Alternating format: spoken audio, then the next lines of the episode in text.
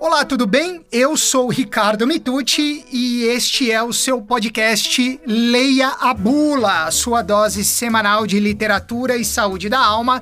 Comigo, Ricardo Mitucci, e com Divino Dante Galian, dono da bagaça. Como vai, meu querido amigo? Tudo bem? Tudo ótimo, Ricardo. E você? Também, tudo jóia. Hoje indo para o quinto episódio dessa nossa terceira temporada. Olha só como o tempo passa rápido, né? É, é, é, frase feita, mas é verdade. Hoje, seguindo nessa nossa jornada pelo que é próprio do humano, título este do mais novo livro do mestre Dante Galian e que está baseando aí todas as nossas reflexões nessa terceira temporada do Leia Bula. E hoje, dando sequência a essa nossa jornada, essa nossa odisseia, a gente vai falar sobre a quinta lição do livro É Próprio do Humano, que diz que é próprio do humano ser corajoso. E como eu tenho feito desde o início da temporada, eu vou ler aí um excerto da lição escrita pelo próprio Dante, que está na página 134, para então desenvolver o tema com o meu querido mestre, amigo divino Dante. E o trecho que eu vou ler é o seguinte: a coragem não só possibilita, portanto, fazer a coisa certa no tempo oportuno, como também, ao revestir a devida ação com o caráter da convicção e da certeza, garante a sua feliz consumação. Pois um homem corajoso sai-se melhor em todas as coisas, ou seja, o homem corajoso como que atrai a sorte. Ela mesma, a coragem, instrui e garante a plena realização. Dante Galian, autor deste trecho que acabo de ler, a pergunta que ele faz para abrir o nosso papo neste episódio é a seguinte: De que maneira a coragem instrui e garante a plena realização do ser humano? Coragem é uma palavra que vem é, do latim, né? Coraticum ou coragere, que é agir com o coração. A gente uh, conversou um pouquinho sobre isso nos dois últimos episódios, né? Nós falamos sobre fé, esperança, depois sobre reflexão e discernimento. discernimento. E, e, e, o personagem principal aí em toda essa em toda essa nossa conversa foi, sem dúvida nenhuma, o coração. Você está lembrado, né, Ricardo? Com certeza. E, e, e, claro, quer dizer, é, eu começo esse, esse capítulo né, é, justamente dizendo que é, a gente precisa ter fé, a gente precisa ter esperança, para fazer aquilo que é próprio do humano, para fazer aquilo que é a realização da nossa própria beleza. Depois a gente viu que não, que não basta só ter fé e esperança, mas é preciso também saber refletir, saber discernir, colocar a inteligência para funcionar dentro da perspectiva de que nós somos seres livres e responsáveis. E depois é preciso fazer. Né?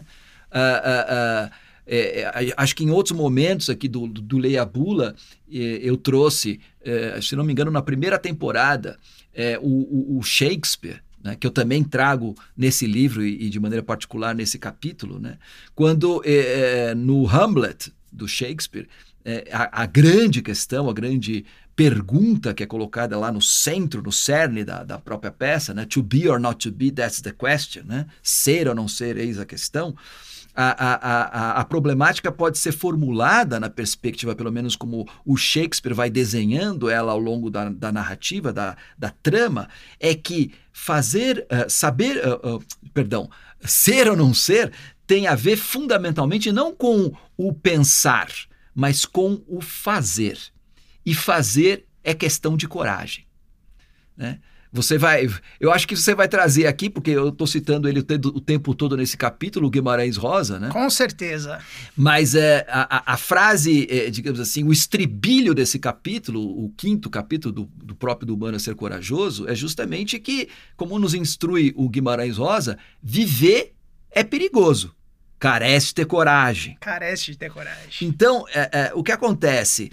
Muitas vezes a gente, a gente sente a gente pensa, a gente reflete. A gente vê claramente o que é preciso ser feito. Mas para fazer é preciso ter coragem. Né? E, e, e, o Shakespeare já nos alertava através do Hamlet. Né? E às vezes o excesso de razão faz de todos nós covardes. Né?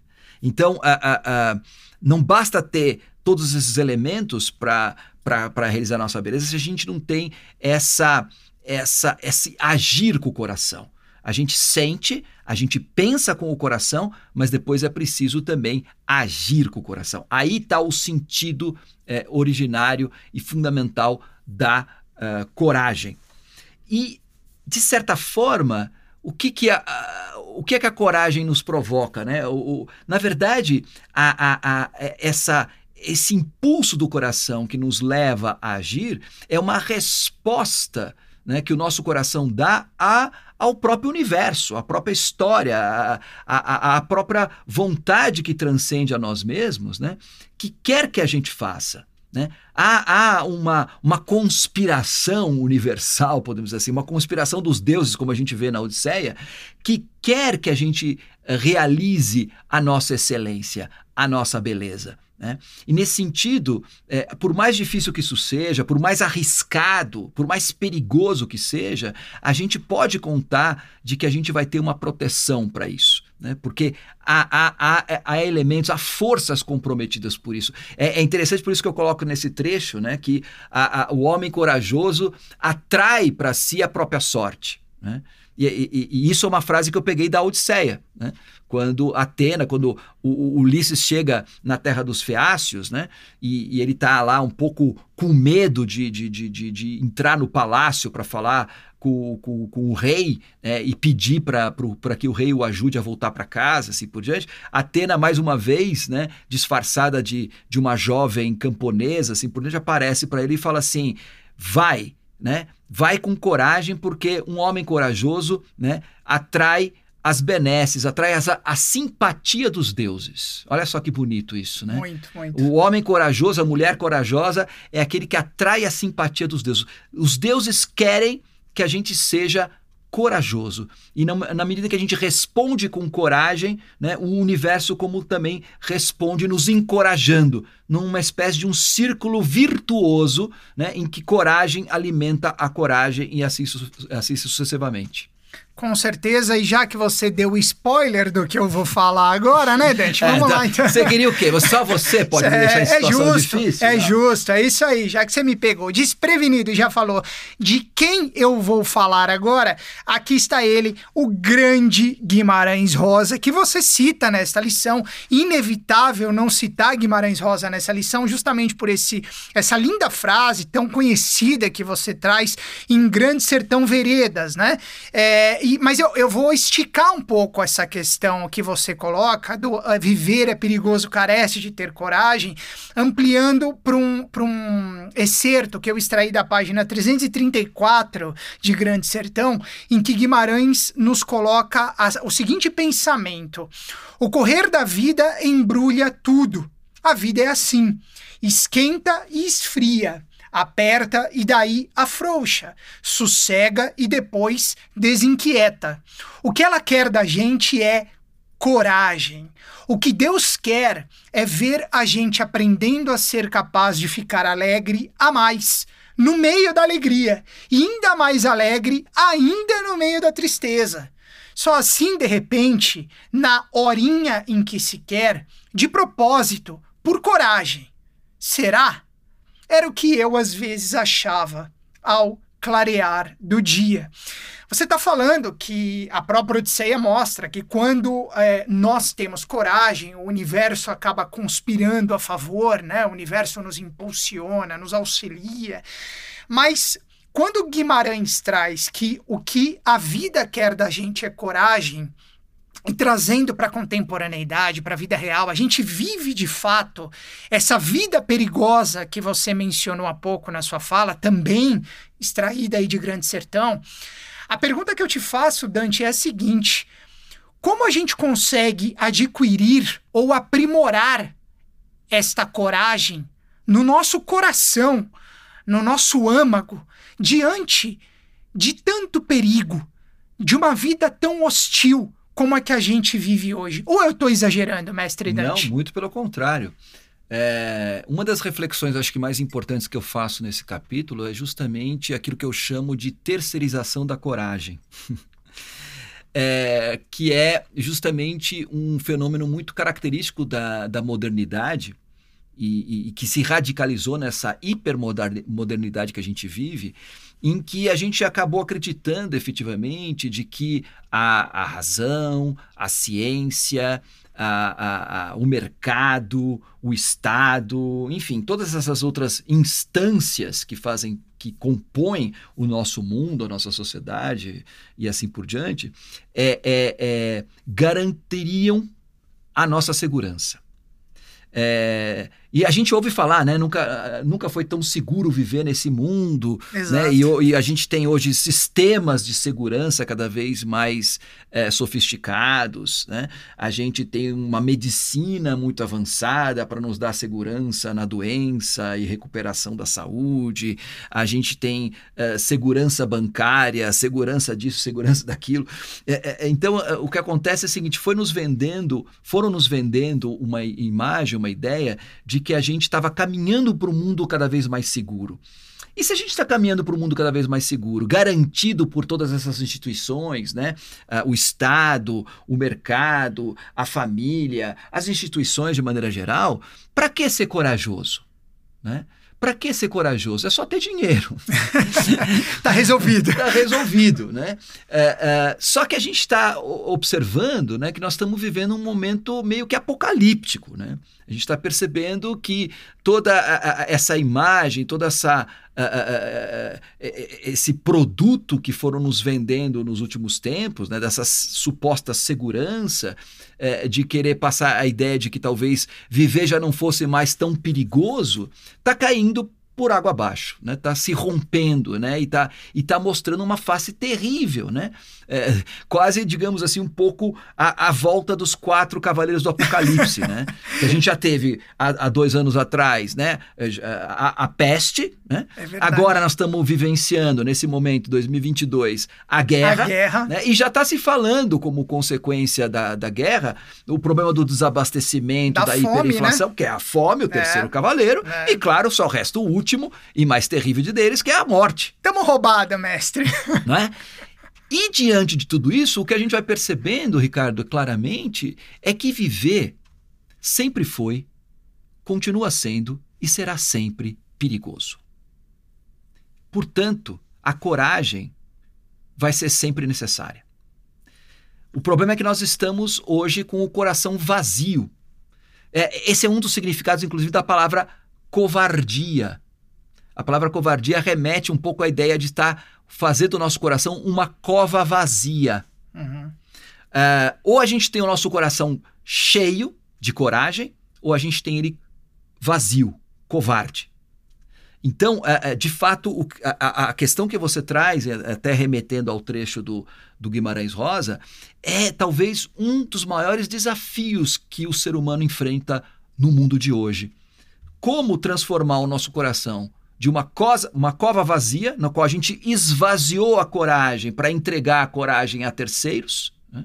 para algo que está fora de nós, confiando nos outros, confiando na, na ciência, confiando na, nas instituições, confiando na, sei lá, na democracia, assim por diante, e que tudo isso agora tá, tá, não está dando conta.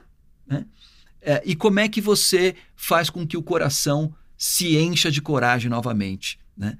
De novo, a gente percebe que há um, uma necessidade urgente, essencial, de ir em busca daquilo que é próprio do humano. E é próprio do humano ser corajoso. Temos que buscar lá dentro do nosso coração, né? e nesse sentido, a literatura, a arte, pode ser e é, sem dúvida nenhuma, um grande aliado para gente né? abrir fissuras nesse coração frio e vazio para que ele de novo possa se encher de calor e de coragem que nos possibilita seguir adiante ao clarear do dia, nessa frase tão bonita Sim. do Guimarães Rosa, e transformar é, tudo em alegria, mesmo no meio da tristeza. Então, quer dizer, nesse mundo tão marcado pela, pela depressão, pela tristeza, né, que, que é, em certo sentido, resultado desse, desse vazio existencial que a gente vive, né, é, é, mesmo no meio de tudo isso, ainda há esperança. Precisamos ter fé e esperança de que é possível se reencontrar a coragem no clarear do dia. Muito bom. Dante, eu não acho que eu tô enganado, mas me parece, tudo bem, já li seu livro, né, mas até pelo que você vem falando aí desde o início da temporada, me parece que o coração é o grande protagonista das suas lições, ou eu estou percebendo errado? Ué, não só das minhas lições, né? Deixa ele parar de funcionar, você vai ver. se ele é ou não é protagonista da nossa vida. É, isso aí, excelente. A gente fala do coração biológico, né? É. A gente é. fala do coração, do coração físico, mas não é à toa que a gente eh, remete a sentimento, intuição, tudo aquilo claro. que faz parte do coração metafísico, né? Que, que, que há uma conexão entre esses dois. Sem né? dúvida. Então, assim, o que acontece é assim, o nosso coração, a nossa bomba biomecânica, ela continua batendo, mas e a, e a nossa bomba existencial? É claro. Né? E esse coração que está soterrado, regelado, negado, né? E que está vazio de fé, de esperança, de coragem, né? Então é esse o coração que a gente precisa resgatar, é esse o coração que a gente precisa fazer bater de novo para encontrar uma solução para esse problema do humano que a gente vive hoje. Muito bom. E para fazer bater mais forte o nosso coração, Dante, se você me permite, e até em reconhecimento à parceria excepcional que nós temos com o pessoal da nossa querida Toca Livros, que produz o Leia Bula desde a temporada passada, embora nós não tenhamos citado, eu gostaria de pedir licença a você, Dante, e a quem nos ouve, eu tenho certeza que vai ser um presente a todos, vai aquecer o nosso coração, de encerrar essa temporada, essa, esse episódio, perdão, com um trecho de A Hora e Vez de Augusto Matraga no formato audiobook, aqui pela Toca Livres. Um trecho muito bonito que, é, como eu falei, embora não tenhamos citado essa obra, é também uma homenagem ao autor citado no episódio de hoje, o grande, o gigante Guimarães Rosa. É, e com isso a gente encerra o nosso episódio. Pode ser, Dante? Tudo bem? Não podia ser melhor. Tenho certeza que nosso querido diretor artístico vai adorar essa ideia e vai caprichar nessa edição. Então, com vocês, a hora e vez de Augusto Matraga pela Toca Livros. Mas antes disso, eu me despeço, me despeço de você, Dante. Foi um prazer incrível mais uma vez estar aqui. A gente se encontra na próxima semana. Muito obrigado. Beleza, Ricardo. E coragem para nós todos. Coragem para nós todos sempre. Um grande abraço a todos vocês que estiveram conosco. E este foi o quinto episódio do podcast Leia Bula, sua dose semanal de literatura e saúde da alma. Comigo, Ricardo Mitucci, com o mestre Dante Galian. Deleitem-se agora com Guimarães Rosa e a gente se encontra na próxima semana na sequência da nossa Odisseia. Um grande abraço e até lá. Toca Livros e Editora Global apresentam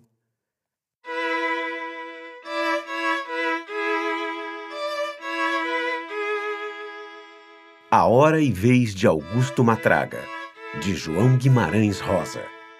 Narrado por Rubens Caribé.